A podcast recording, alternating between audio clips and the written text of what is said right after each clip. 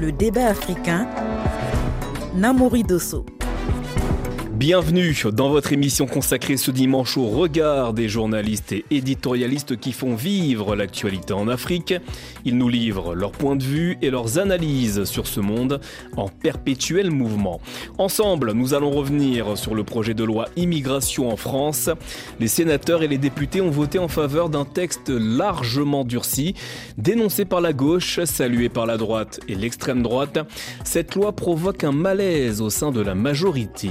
Mais tout de suite l'actualité africaine. Un chaos électoral, c'est avec ces mots que l'opposition congolaise qualifie l'élection générale qui se déroulait mercredi en RDC. Le scrutin devait durer 24 heures, mais compte tenu des successions de dysfonctionnements et des problèmes logistiques, les opérations de vote ont dû être prolongées à jeudi. On fait le bilan de l'organisation de ce scrutin avec trois journalistes africains. En ligne de Kinshasa, Israël Moutala, journaliste et directeur de publication du site d'information 7 sur 7.cd. Ahmed Newton Barry, journaliste burkinabé et ancien président de la commission électorale nationale indépendante au Burkina Faso. Enfin d'Abidjan, André Silver Conan, journaliste et fondateur de l'hebdomadaire Ivoire Hebdo en Côte d'Ivoire. Bonjour à tous les trois et merci d'être avec nous. Bonjour. Bonjour. La majorité n'a pas voté et les gens se plaignent pour ça. Et apparemment, la machine est déchargée, on n'a pas chargé la machine. Les gens ont besoin de voter, mais la majorité n'ont pas voté. Nous n'avons jamais vu cela depuis qu'il y a eu dans ce pays. C'est depuis 2011 que nous avons voté, c'était une journée. 2006, c'était aussi une journée. 2018, c'était une journée. Mais aujourd'hui, nous sommes maintenant à deux jours de vote. Nous ne savons pas qu'est-ce qui se passe et quelle a été la cause principale? L'incompréhension et le désarroi d'une partie des électeurs congolais. Ce mercredi était censé être le jour le plus important pour eux. Ils allaient enfin pouvoir s'exprimer dans les urnes cinq ans après la dernière élection. Mais les choses ne se sont pas déroulées comme ils l'entendaient. Retard à l'ouverture des bureaux de vote, absence de matériel électoral, liste électorale manquante ou encore machine à voter sans batterie. La liste des dysfonctionnements est longue. Israël Moutala à Kinshasa. La bonne nouvelle, c'est que le scrutin a bien eu lieu, mais que dire de l'organisation de ce vote? Est-ce que cela a été à la hauteur des attentes des électeurs congolais? Ben, les défis logistiques ne sont pas à éluder, à évacuer, mais globalement, on peut dire que le processus s'est bien déroulé. Parce que euh, il faut. Euh, bien déroulé, vous êtes sûr? Parce qu'avec nos correspondants sur place, on a eu énormément, énormément de témoignages de Congolais qui fustigeaient l'organisation de ce vote. Oui, je dis ceci il y a 75 000, plus de 75 000 bureaux de vote. Et donc, il y a eu des problèmes logistiques qui étaient déjà prévisibles d'ailleurs. Mais tous ces problèmes ont été réglés au fur et à mesure. Moi-même, j'ai mis plus de temps cette année que l'année passée à exercer mon devoir civique. Donc j'ai mis à peu près 4 euh, heures pour voter alors que l'année passée j'avais mis 30 minutes. Donc il y avait des problèmes logistiques même dans le centre de vote dans lequel euh, j'ai exercé mon devoir physique, mon devoir civique. Ben, j'ai essayé de comprendre ce qui s'était passé. Il y a eu le problème d'abord, c'est que c'est une élection où il y a eu euh, 100 000 candidats et puis 44 euh, millions d'électeurs, ce qui fait que on ne pouvait pas dans ces conditions-là voter de manière sereine, parce que la quincaillerie électorale demandait un tonnage extraordinaire. Donc vous l'admettez quand même, ce vote n'a pas du tout été serein. En tout cas, sur le plan logistique, les difficultés euh, sont connues, mais les difficultés ont pénalisé tous les citoyens, tous les votants. Ce ne sont pas des difficultés qui ont favorisé un camp par rapport à un autre. Que vous soyez de la majorité ou de l'opposition, toutes les parties de la République tous les citoyens ont été confrontés à des problèmes logistiques et ils se sont armés de beaucoup de patience pour voter parce qu'il y a d'autres qui ont voté à minuit, à 2 heures, à 3 heures. Ils ont dormi par terre, mais chacun voulait exercer son droit de vote. Ahmed Newton Barry, Ahmed Newton Barry, journaliste burkinabé, comment est-ce que vous qualifiez la façon avec laquelle s'est déroulé ce vote en RDC Bon, il est, il est difficile de la qualifier parce que, bon, enfin, je suis obligé de tenir compte des opinions qui sont exprimées par notre confrère qui est là-bas. Bon, le constat que l'on fait, c'est qu'il y avait eu l'engouement, ou qu'il y a eu beaucoup d'engouement pour l'élection. Ça, au moins, c'est à saluer. C'est l'une des faiblesses des élections en Afrique. C'est que souvent, le taux de participation, en tout cas l'engouement pour l'élection, est très faible. Malgré les difficultés, et ça, c'est pas nouveau non plus. Euh, j'ai pas compris qu'on n'ait pas pu tirer le son. Le, le, la RDC a fait un, excellent choix. Je veux dire même un, choix d'avant-garde en utilisant évidemment, euh, en raison de ces difficultés, le nombre de candidats qu'on a évoqué tantôt, la grandeur du territoire qui fait deux fois l'Algérie, imaginez donc, et puis ensuite euh, le nombre d'électeurs, c'est-à-dire euh, plus de 40 000, c'est quand même énorme. Ils ont fait un choix qui est, à mon avis, assez intéressant. Malheureusement, on n'arrive pas, à mon avis, à, régler la question pour qu'on euh, puisse tirer tout le, tout le meilleur que l'on peut faire que l'on peut avoir de l'utilisation de la technologie électorale. Alors, il y avait bel et bien 44 millions d'électeurs qui étaient attendus hein, lors de cet exercice électoral. André Silver-Conan à Abidjan, comment le déroulement des opérations de vote en RDC, en RDC a-t-il été commenté depuis la Côte d'Ivoire? Alors, vous savez qu'en Côte d'Ivoire, euh, il y a une grave crise électorale, euh, post-électorale en, 2010, qui est partie justement euh, de certains d'une crise interne au niveau de la commission électorale indépendante. De, ce fait, vu de la Côte d'Ivoire, il y a toujours cette méfiance vis-à-vis des, organisateurs des, élections. Et d'ailleurs, tu vois tout de suite avec toutes ces, entraves, toutes ces difficultés pour une élection qu'on organise chaque cinq ans. Mais c'est alors incroyable comme une commission électorale nationale indépendante dont le job essentiel est d'organiser des élections, euh, euh, je crois quatre ou cinq scrutins en même temps, euh, vu qu'il y a la présidentielle, il, y a, il y a des élections locales, urbaines, municipales et autres, qui est incapable de renforcer ses acquis de, cinq ans auparavant. Alors c'est intéressant ce que vous dites, euh, André Silver-Conan, parce que la semaine dernière, ici même, hein, dans le débat africain, on évoquait hein, l'impréparation de la CENI. Certaines voix au sein de la société civile congolaise avaient alerté. Avec du recul, Israël Moutala, ces voix n'avaient-elles pas raison? Bah, le, Il y avait le défi, ça veut dire est-ce qu'on respecte le délai constitutionnel ou pas? C'était ça la question. Quand vous suivez euh, ce débat, la CENI a été plus ou moins esclave de, la, de son calendrier. Elle tenait absolument à, à, organiser les, élections dans le délai constitutionnel, quitte à sacrifier euh, le, problème logistique qu'elle a peut-être sous-estimé. Mais quand vous suivez le rapport du Centre Carter qui vient d'être publié notamment, ils disent que globalement, toutes les difficultés logistiques ont été surmontées et dans la plupart des bureaux, les votes s'est bien déroulés. Donc, la ont été surmontés, mais il a quand même fallu prolonger l'élection à la journée de jeudi. Tout à fait. C'est une élection qui se déroule sur deux jours plutôt que sur un jour. Mais la grande problématique de ces élections, c'était notamment son inclusivité. Est-ce que Katumbi, le principal opposant du président Tshisekedi, allait participer à cette élection ou pas? Donc, cette élection se jouait sur son inclusivité, euh, sur les délais constitutionnels et surtout sur la transparence. Les défis logistiques qu'il y a eu n'ont pas altéré le choix des Congolais qui sont restés euh, devant les bureaux de vote pour voter. Donc c'est lui qui a voté pour le candidat X. Il a bel et bien voté malgré euh, toutes les difficultés qu'il a eues à le faire parce que son nom ne se retrouvait pas sur les listes électorales ou parce qu'il avait une carte défectueuse. Alors André Silva Conan Abidjan souhaite réagir.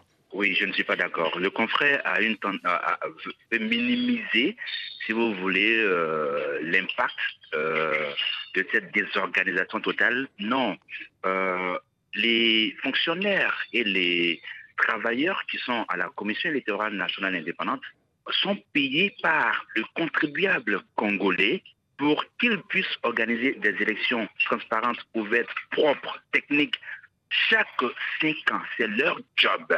Ils ne peuvent pas, sur le faux prétexte de ce que les difficultés ont été, ont été surmontées à mesure qu'elles se présentaient, ne peuvent pas se baser sur cela. Non, leur job consiste à minimiser ces difficultés pour ne même pas qu'il y ait euh, matière à les surmonter.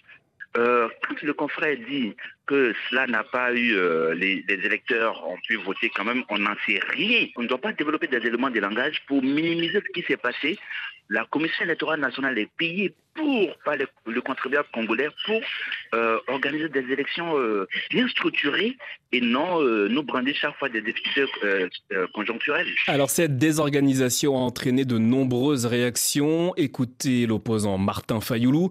Il fustige le déroulement du vote et accuse. C'est une farce de M. Kadima il a planifié euh, des élections frauduleuses, il a planifié les chaos. Pourquoi il a planifié les chaos? Simplement parce qu'il savait que M. Félix Tshisekedi ne peut en aucun cas gagner une élection dans ces pays. Pourquoi n'a-t-il pas pris 10 jours pour amener les élections au 30 pour faire parvenir les machines euh, dans tous les bureaux de vote, dans tous les centres? Pourquoi n'a-t-il pas fait ça si ce n'était pas quelque chose de planifié, un chaos délibérément voulu. Et de son côté, la CENI se félicite de la mobilisation des électeurs et annonce une ouverture d'au moins 97% des bureaux de vote. Écoutez Didi Manara, le deuxième vice-président de la CENI. Vous savez, hein, cette opération, c'est une opération de grande envergure, 97% euh, au moins des bureaux de vote ont été ouverts sur l'étendue du territoire national. Notre pays est à dimension continentale. Déjà, atteindre ce score, euh, c'est déjà un miracle. 97%, c'est un chiffre qui vous paraît crédible, Israël Moutala, à Kinshasa? Oui, ça me paraît crédible parce que, comme je le dis, les défis logistiques, euh, moi je suis ici au Congo, j'ai visité la Côte d'Ivoire, qui est un très beau pays où il y a des infrastructures. Le Congo est dépourvu d'infrastructures. Les appuis en ressources aériennes euh, du Congo-Brazzaville, de l'Égypte, de l'armée, ont permis justement de, surmonter euh, euh, ces, problèmes logistiques au fur et à mesure qu'ils se posaient. Parce que cette élection, comme on l'a dit, elle n'est pas que présidentielle. Il fallait élire les députés nationaux, les députés provinciaux et même les conseillers municipaux. Donc c'était plusieurs élections en une seule journée. Donc le défi logistique en termes de transport des isoloirs, des urnes, de fiches de... Donc toute la carrière électorale, c'était immense en termes de tonnage. Et moi, je comprends parfaitement que, euh, que, que, le chiffre avancé par... Euh, par Manara. Donc si je comprends bien, si je comprends bien ce que vous nous dites, hein, Israël Moutala, c'est que malgré les dysfonctionnements, malgré les retards, malgré les problèmes de machines à voter, cette élection s'est bien déroulée. Ahmed Newton Barry, est-ce que vous partagez le point de vue de notre confrère à Kinshasa? Oui, je pense qu'il est là-bas et de mon point de vue, hein, en connaissance de cause aussi, euh, je vois les critiques qui sont faites par notre confrère de la Côte d'Ivoire. À la vérité, euh, c'est vrai, il faut que nos commissions électorales travaillent, évidemment, après plus de 30 années d'expérience, à aujourd'hui organiser des élections relativement correctes. Mais vous oubliez une chose, et je pense que c'est ça qu'il ne faut pas non plus négliger. La commission électorale de la RDC a eu des difficultés parce que les contentieux de sa mise en place ont pris trop de temps. Ensuite, le deuxième élément le plus important en matière électorale, même si vous avez cinq ans pour organiser des élections, mais vous n'avez pas de budget, ou que le budget vous est donné par compte-goutte. Je sais qu'en euh, écoutant un certain nombre d'informations, et je parle sous le contrôle d'Israël, il y a eu les deux derniers décaissements importants pour la, pour la CENI RDC, c'était en juin et, et en novembre. Comment on peut décaisser en novembre pour une élection qui se tient à quelques semaines? À quelques semaines, même pas à trois semaines des élections. Évidemment, tous ces éléments-là entraînent des dysfonctionnements qu'il faut corriger. Enfin, enfin, je pense que pour la RD, pour la RDC, peut-être qu'il faut tirer le son de ces trois dernières élections et puis peut-être envisager de faire l'élection sur deux jours, évidemment en compartimentant le territoire qui est déjà très grand. Et il n'y a pas d'infrastructure. Je sais que Conan imagine, je ne sais pas s'il est déjà parti en RD Congo, la Côte d'Ivoire, c'est extraordinaire. On peut partir partout. C'est-à-dire, c'est en, six heures de temps, vous avez fait le territoire et dans des conditions les meilleures dans l'Afrique en Afrique aujourd'hui.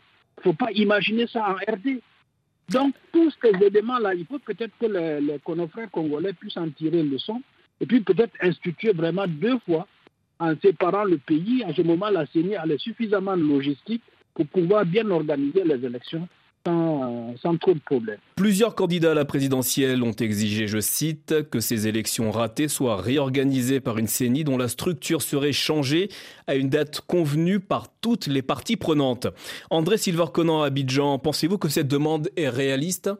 Non, je ne crois pas. Euh, elle est juste au vu donc de la désorganisation totale mais elle n'est pas réaliste parce que euh, le président sortant euh, qui est un super favori de, scrutin, ne va sans doute pas valider hein, euh, cette, euh, cette proposition parce que cela nécessitera donc un rééquilibrage constitutionnel. Il faudra voir du côté constitutionnel. Il faudra aussi trouver les ressources qui étaient déjà insuffisantes. Quand bien même elle est, elle est pertinente, cette proposition, elle n'est pas réaliste. Elle n'est pas du tout réaliste. Et je ne suis pas sûr que les opposants qui demandent cela aujourd'hui, s'ils étaient au pouvoir, accéderait à une telle demande de l'opposition. Il n'empêche, euh, le problème qu'il pose est pertinent parce que euh, la CNI a totalement péché euh, par sa désorganisation. Moi, je ne suis pas très... je ne partage pas l'avis selon lequel la CNI n'a pas bénéficié à temps des ressources financières. C'est ce que disait tout à l'heure Ahmed Newton-Barry. Oui, parce que moi j'aimerais bien voir à quel moment les responsables de la Commission électorale nationale indépendante ont pris à témoin le peuple congolais pour lui dire, écoutez, nous n'avons pas les ressources nécessaires à temps pour organiser euh, le scrutin. voilà. Et donc, euh, on ne peut pas, on ne peut pas euh, se cacher derrière ses propres turpitudes et puis expliquer des manquements a posteriori. Je ne suis pas d'accord avec la Quand on est à la tête de certaines structures et qu'on a besoin de ressources pour pouvoir travailler, quand on ne les a pas, ben, on en appelle à l'opinion publique, aux contribuables. Israël Moutala Kinshasa, est-ce que le pouvoir congolais et par extension la CENI n'ont pas su prendre la mesure des enjeux de cette élection générale en RDC L'enjeu ici, c'était d'abord l'inclusivité. Le deuxième enjeu, c'était la, c'est la transparence. Donc là, ça sera difficile, par exemple, de contester les résultats parce que les résultats seront publiés bureau de vote par bureau de vote. On a voté en 2018 ici. Les, on ne sait pas aujourd'hui qui avait voté en 2018 pour le président Tshisekedi. Donc là, aujourd'hui, le, principal enjeu de, cette élection, de savoir qui a voté pour qui, où et quand. Et ça, cette information là-bas, elle est, elle est publique aujourd'hui parce que dans tous les bureaux de vote, ils se sont transformés en salle de dépouillement et les résultats sont affichés dans tous les bureaux de vote. Et donc, aujourd'hui, c'est la question de la transparence sur laquelle on pouvait attaquer ce processus. Ça sera très difficile justement, d'attaquer la CENI sur ce point-là. Sur la question des oppositions, vous avez deux oppositions. L'opposition de Fayoulou et de Mukwege, qui euh, demande à ce qu'on reprenne le processus à zéro. Ça sera difficile parce qu'il faut avoir trouvé les 1,1 milliard de dollars qu'on a mobilisés et, se mettre d'accord sur l'équipe qui va diriger euh, cette centrale électorale. Il y a deux sons de cloche. L'opposition de, de, de Katumbi dit que malgré les irrégularités, c'est elle qui est en tête. Vous avez dit que dans l'opposition, on ne parle pas d'une même voix. Vous avez Katoumi qui dit c'est moi qui suis en tête malgré les irrégularités. Le communiqué est clair. Ils ont dénoncé les irrégularités, mais ils ont dit que les résultats qui sont en leur possession les placent en tête. Donc, c'est irréaliste aujourd'hui de penser qu'on va reprendre les élections. La vraie question ici, c'est la sincérité du vote. Les gens qui ont patienté pendant des heures pour voter, les gens qui ont dormi dans les centres de vote pour voir le dépouillement, est-ce que leur voix a, été détournée ou pas? La sincérité de, leur vote sera respectée ou pas? Les problèmes logistiques, je reviens encore ici, ont, touché tous les fiefs, y compris le fief du président de la République. Il y a eu des problèmes à décaisser, il y a eu des problèmes au Kassai central, il y a eu des problèmes à Kinshasa, où c'est censé être le fief du président de la République. Il y a eu des problèmes aussi dans le Katanga, euh, dans le fief de Moïse Katumbi, dans le Tanganyika, il y a eu de fief, il y a eu problèmes à Goma, à, à Sud Kivu. Donc, s'il y avait une planification de créer un, chaos, on l'aurait fait dans des zones euh, supposées de l'opposition. Or, les problèmes logistiques se sont présentés sur l'ensemble du territoire et, et, donc on ne pouvait pas dire qu'il y avait une volonté délibérée de défavoriser les partisans d'un camp en faveur euh, d'un autre. Et bien évidemment, on continuera de suivre hein, cette élection générale en RDC et ses résultats qui seront communiqués d'ici la fin de l'année. On va faire une courte pause. On se retrouve juste après le journal. On parlera de la loi immigration en France. Le Parlement a définitivement adopté le projet de loi immigration, un texte controversé qui provoque un malaise dans la majorité.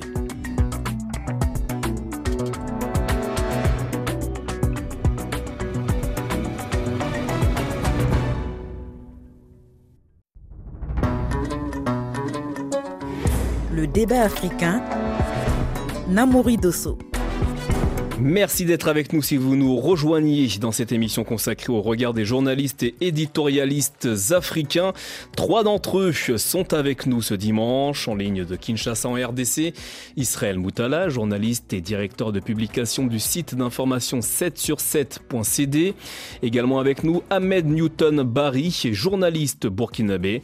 Enfin, depuis Abidjan, André Silver Conan, journaliste et fondateur de l'hebdomadaire Ivoire Hebdo en Côte d'Ivoire tous les députés de la majorité qui ont euh, voté une loi qui n'était pas une loi dont ils aimaient toutes les dispositions, mais dont ils ont considéré que c'était une, loi utile pour le pays. Il faut assumer ce qui a été fait hier. Il faut lever beaucoup de contre-vérités. Il faut aussi calmer beaucoup les esprits. Et cette loi, je le disais, c'est pour moi le bouclier qui nous manquait. Eh bien, moi, j'assume totalement de dire que nos compatriotes attendaient cette loi, que si on veut que le Rassemblement national et ses idées n'arrivent pas aux responsabilités, il faut traiter les problèmes qui le nourrissent. Le président français Emmanuel Macron ce mercredi à la télévision française, le chef de l'État a défendu la loi immigration après le vote du Sénat et de l'Assemblée nationale, un texte largement durci par rapport à la version initiale, quota d'immigration conditionnement des prestations sociales ou encore durcissement du regroupement familial.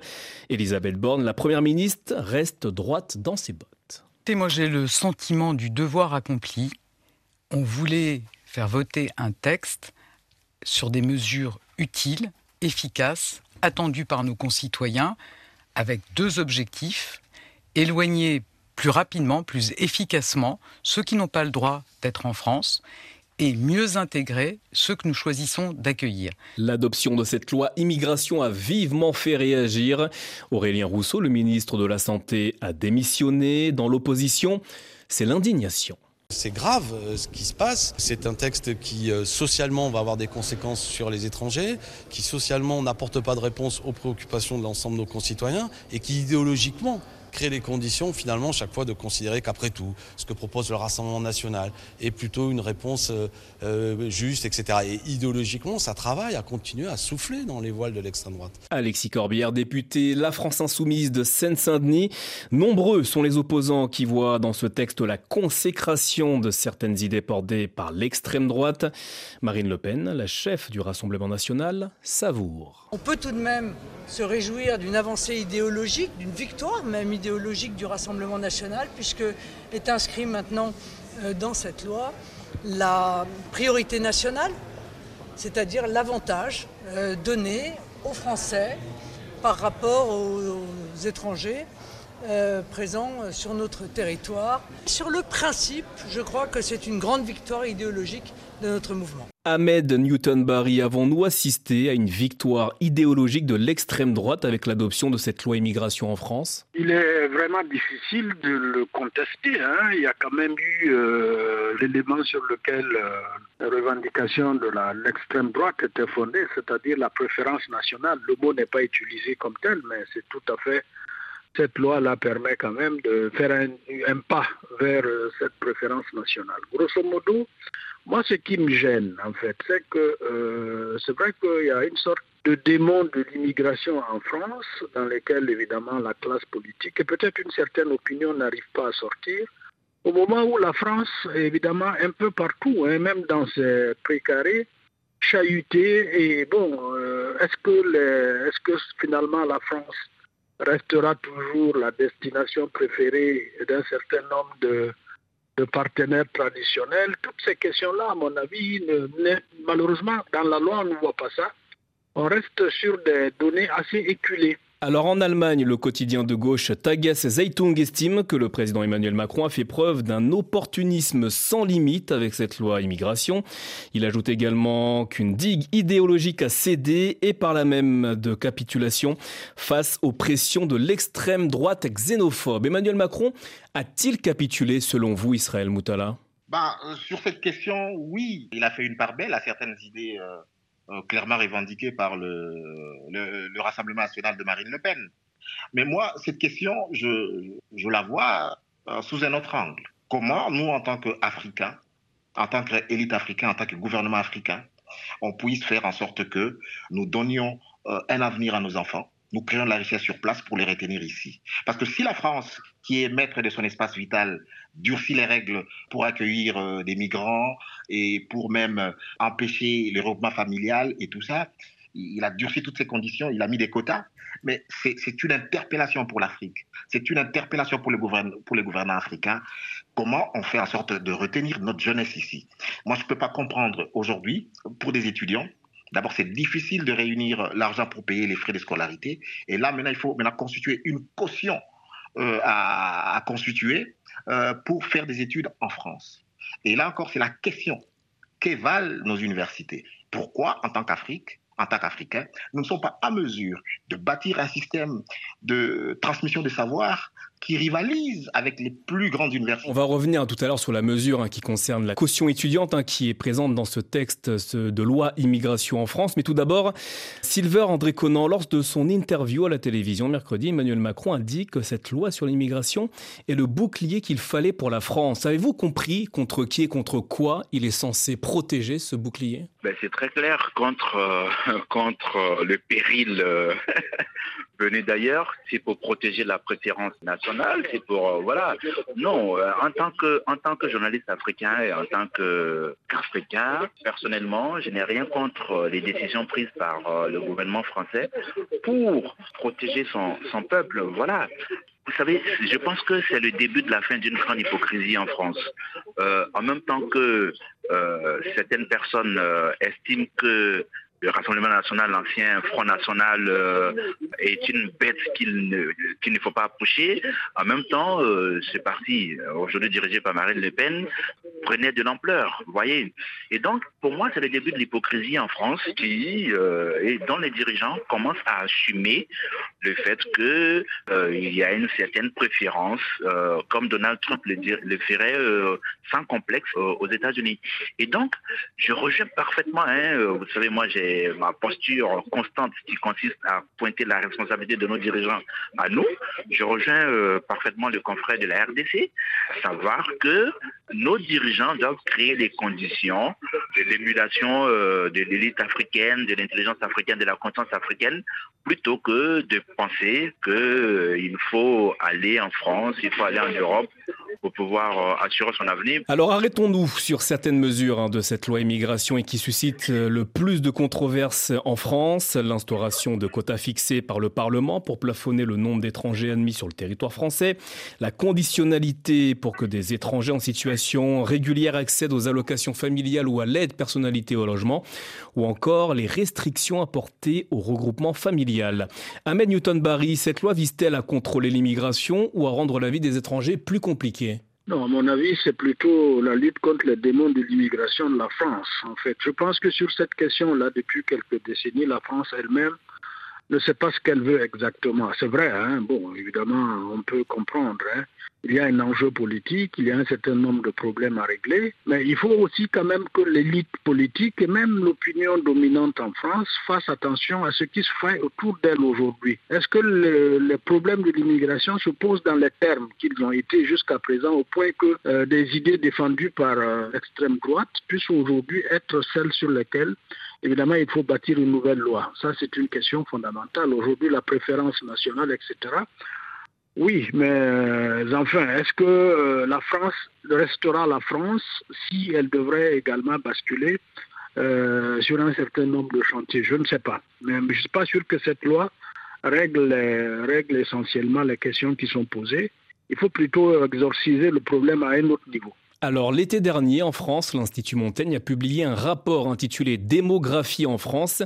Il s'agit d'un document qui explique que l'immigration aura une importance primordiale pour la démographie française dans les années à venir, notamment pour faire fonctionner son économie. Israël Moutala, cette loi immigration n'y risque-t-elle pas à terme de se retourner contre la France? Oui, elle risque de se retourner contre la France parce qu'il y a des problèmes de natalité, il y a des problèmes de la main-d'œuvre qui va se poser, il y a des métiers pour lesquels euh, les Français ne sont pas trop enthousiastes à, les faire et que ces, métiers-là sont comblés par euh, la main-d'œuvre qui vient de, l'immigration. Donc, euh, c'est des questions qui vont se poser pour l'économie, française. J'ai vu d'ailleurs qu'il y avait un, grand débat là-dessus par rapport à, la, régularisation de, de, de travailleurs irréguliers. Il y, a eu, une passe d'armes voilà, sur ces questions-là. voilà, la majorité voulait automatiquement donner des titres de séjour aux, aux filières qui ont besoin de main-d'œuvre, mais la pression de la droite euh, et de l'extrême droite a fait que, même sur cette question là-bas, elle a été durcie. Donc, il va se poser euh, un problème. La France a le droit, justement, c'est un État souverain, de se barricader, euh, d'émettre des conditions plus ou moins restrictives pour bénéficier de, de titres de séjour. C'est son droit le plus légitime. Encore une fois, il appartient aux élites africaines au gouvernement africain de créer euh, de l'emploi, des richesses sur le continent africain, parce que notre jeunesse qui échoue dans la mer, notre jeunesse qui va euh, en Occident, elle ne fait pas de gaieté de cœur. C'est par manque d'espoir, c'est par manque de perspective d'avenir qu'elle est prête justement à, se sacrifier. Alors vous parlez justement de la jeunesse, je voulais vous faire écouter ces quelques réactions d'étudiants camerounais et indiens présents en France, suivies de Guillaume Gélé, président de l'université Reims Champagne-Ardenne et de France Université. Tous s'interrogent au sujet de la caution étudiante, une des mesures présentes dans cette loi immigration. Je ne comprends pas cette, cette stigmatisation et tout. Ils viennent pour poursuivre une formation, pour, euh, pour acquérir plus de connaissances et peut-être accéder à des boulots, peut-être ne sont pas disponibles euh, en Afrique. J'ai l'impression qu'on parle de la caution d'un appartement pour prouver que je ne vais rien abîmer. Je ne comprends pas bien le message. Au contraire, on devrait tout faire pour que les étudiants et les jeunes qualifiés aient envie de venir peu importe d'où ils viennent, pour le bien de la société. Les étudiants internationaux formés en France, pour une partie d'entre eux, restent aussi, aussi travailler en France, à peu près une vingtaine de pourcents, et ils apportent donc toutes leurs compétences à l'économie de, de, de, notre pays. Nous avons euh, dans euh, nos unités de recherche 40% de nos doctorants qui sont euh, d'origine étrangère. Cette loi va produire des effets négatifs puisqu'elle va faire reculer en fait notre pays sur ces, sur ces différents sujets. Des propos recueillis par Valentin Hugues. Euh, petite parenthèse pour expliquer hein, que cette caution étudiante vise notamment les étudiants étrangers et le texte hein, de loi immigration le, les oblige à déposer une certaine somme avant d'entrer dans le pays qui leur sera restituée lors de leur départ. Une proposition pour laquelle le président français a émis quelques réserves et ces dernières heures, la première ministre également. Cette loi va-t-elle faire reculer la France sur différents sujets, comme on vient de l'entendre, André Silver-Conan? Oui, absolument. Pour moi, c'est la, France est en train de mettre en place, en train de créer les conditions de son propre déclin qui a commencé depuis un bon bout de temps, et surtout avec euh, ce que des dirigeants français appellent le sentiment euh, anti-français sinon euh, que moi j'appelle le sentiment anti-méthode française des dirigeants euh, français, eh bien, euh, la France crée les conditions de l'éloignement de certaines populations, notamment africaines. Alors c'est intéressant vers... ce que vous dites à André Silver-Conan. Pensez-vous que cette loi immigration crée une forme de rupture avec la tradition d'accueil et les valeurs universelles humanistes à la française? Absolument, c'est, c'est, euh, mais non seulement c'est une, euh, c'est une fin, je vais dire, c'est un début de fin de ces valeurs-là, c'est surtout le début de la fin d'une hypocrisie. Voilà, quand on voit le, le, l'ampleur que prend euh, l'extrême droite euh, dans les années, au fil des années, on se rend compte qu'il y a euh, une sorte de, politique de décomplexée, hein, ouverte. Donc oui, la France, en quelque sorte, en perte de vitesse en Afrique. La politique d'immigration et les autres formes de politique qu'elle met en place en France sont en train d'aider justement euh, non seulement à, à, cet éloignement, mais aussi à permettre, à mettre la pression sur nos propres dirigeants afin qu'ils ils œuvrent pour leur propre population. Alors, Amen Newton Barry, sur ce sujet, est-ce que cette loi immigration peut nuire à l'image et au positionnement de la France sur la scène internationale? Non, pas d'emblée, je pense pas. Je pense que les gens comprennent que c'est pour des raisons domestiques. Hein. Mais la, la question fondamentale, c'est plus globalement sur un certain nombre de valeurs qui étaient donc attachées à la France, qui sont, quoi qu'on dise, sont en train d'être détricotées. Et puis, bon, il y a une sorte de, de, poursuite de fantômes, de toute façon, qui finalement est en train de prendre l'ampleur. J'ai l'impression que toute la classe politique, la gauche euh, à la droite, est en train de vouloir ériger des digues contre l'extrême droite en ressemblant de plus en plus à l'extrême droite. Donc je me dis peut-être que c'est en fait à force de vouloir empêcher l'extrême droite en lui ressemblant beaucoup, on finira par lui faciliter euh, ce qu'elle cherche depuis longtemps, c'est-à-dire accéder au pouvoir. Alors rappelons tout de même hein, que 59 députés, soit un quart des députés de la majorité, n'ont pas voté la loi immigration. Selon vous, la majorité française est-elle en crise, Israël Moutala? Oui, elle est en crise, euh, bien évidemment. Vous l'avez dit, un quart des députés euh, n'ont pas voté cette loi. Il y a la démission du ministre de, la Santé, ça montre bel et bien que euh, le gouvernement, euh, la majorité est en crise. Là euh, aussi, quand je suis Marine Le Pen qui se glorifie d'avoir remporté une victoire idéologique, ça dit tout. Donc un texte qui est voté par le Rassemblement national veut dire que il n'y a plus de visibilité, il n'y a plus d'axe idéologique entre la Macronie et le Rassemblement national. Alors justement, le président Emmanuel Macron a saisi le Conseil constitutionnel pour qu'il puisse statuer sur la conformité de cette loi immigration. 25 articles hein, du texte pourraient être invalidés. N'y a-t-il pas quelque chose de paradoxal de la part du chef de l'État dans le fait de faire voter un texte qui pourrait être inconstitutionnel?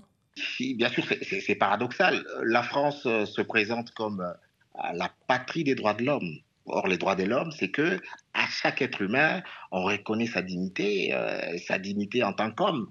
Donc, on lui reconnaît tous les droits inhérents à la personne humaine.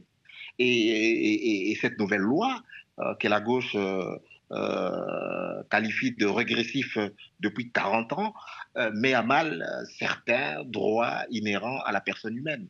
Et donc, nous verrons très bien ce que dira le Conseil constitutionnel sur la conformité de la, à la Constitution de, certains articles de cette loi qui, effectivement, posent problème. Alors justement, est-ce un moyen de se décharger hein, de certaines responsabilités et d'annuler des dispositions liées à cette loi immigration, des dispositions auxquelles la majorité n'a pas su s'opposer lors des débats? Bah, Par exemple, la, question de la révocation du, euh, du droit de sol, euh, voilà.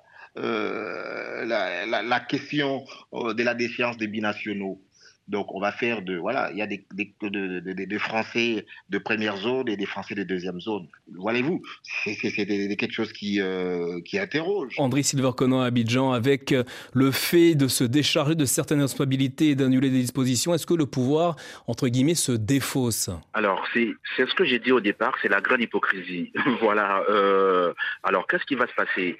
Le président français euh, saisit donc le Conseil constitutionnel, mais en même temps utilise euh, euh, les éléments de langage de cette saisine pour rassurer sa propre majorité. en l'occurrence, la ministre de l'enseignement supérieur qui, avait présenté donc sa démission et qui a été refusée. C'est cette saisine qui, c'est entre autres, hein, brandie par le président français Emmanuel Macron pour l'amener à, rester encore au gouvernement en disant écoutez, dans tous les cas, euh, certains tests pourraient être rétorqués par, euh, les sages. C'est vraiment une grande hypocrisie. De l'autre côté, si le Conseil constitutionnel valide euh, les tests, bah, l'exécutif dira, vous voyez, en fin de compte, ce sont eux qui ont, validé cela. nous, ce n'était pas notre test originel. On est en pleine hypocrisie. Voilà, on est vraiment en pleine hypocrisie. Et ce sera sur le point de vue de notre confrère ivoirien que nous allons clore ce débat africain. Bien évidemment, nous allons continuer de suivre hein, le parcours de cette loi immigration. Rendez-vous notamment dans 24 heures en France, du lundi au vendredi à partir de 22 heures temps universel sur RFI. Merci infiniment à tous les trois d'avoir apporté vos regards et vos analyses sur les temps forts de l'actualité cette semaine. Merci à l'équipe du débat africain, Delphine Michaud à la coordination, Robin Cusneau à la réalisation.